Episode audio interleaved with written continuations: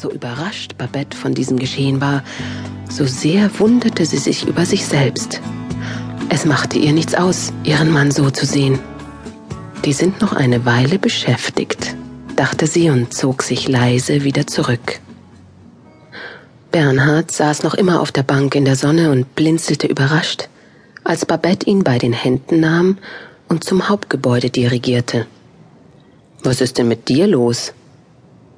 Doch statt einer Antwort steuerte Babette auf die Besenkammer hinter den Umkleideräumen zu, vergewisserte sich, dass keiner sie sah und stieß den verdutzten Mann an ihrer Seite in die dunkle Kammer. Als sie den Lichtschalter fand, beleuchtete eine funzlige Glühbirne das Durcheinander. Zu ihrer Zufriedenheit entdeckte sie zwischen all den Besen und Eimern auch einen ausrangierten Hocker. Babette stellte ihre Sporttasche vor die schmale Tür, stapelte Bernhards Tasche noch darauf und blockierte so den Eingang, der sich nach innen öffnete. Sicher war sicher.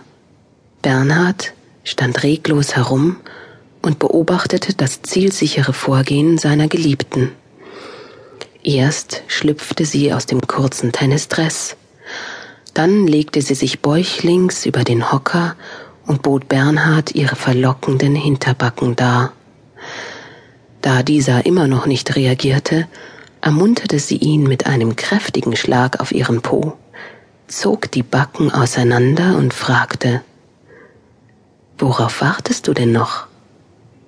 Als er das kleine Löchlein zwischen den prächtigen Halbkugeln sah, regte Bernhard sich endlich.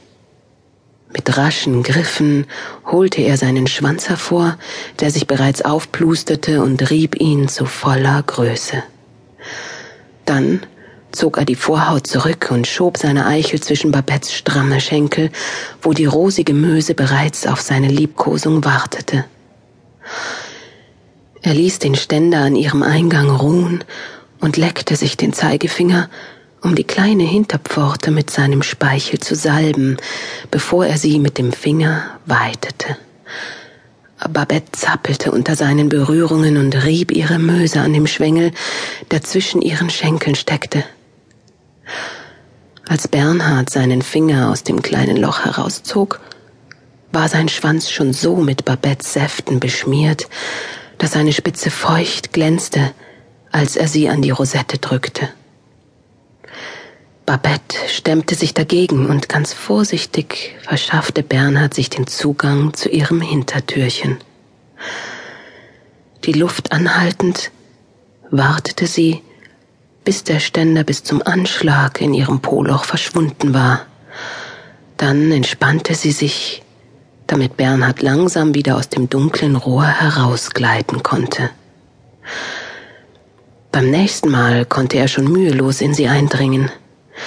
Die Rosette war so weit und schlüpfrig, dass er gleichmäßig zu pumpen begann. Bernhard wusste diese besondere Aufmerksamkeit Babettes, die sie ihm nur zu besonderen Anlässen gewährte, wohl zu schätzen. Umso mehr bemühte er sich auch um ihr Wohlergehen.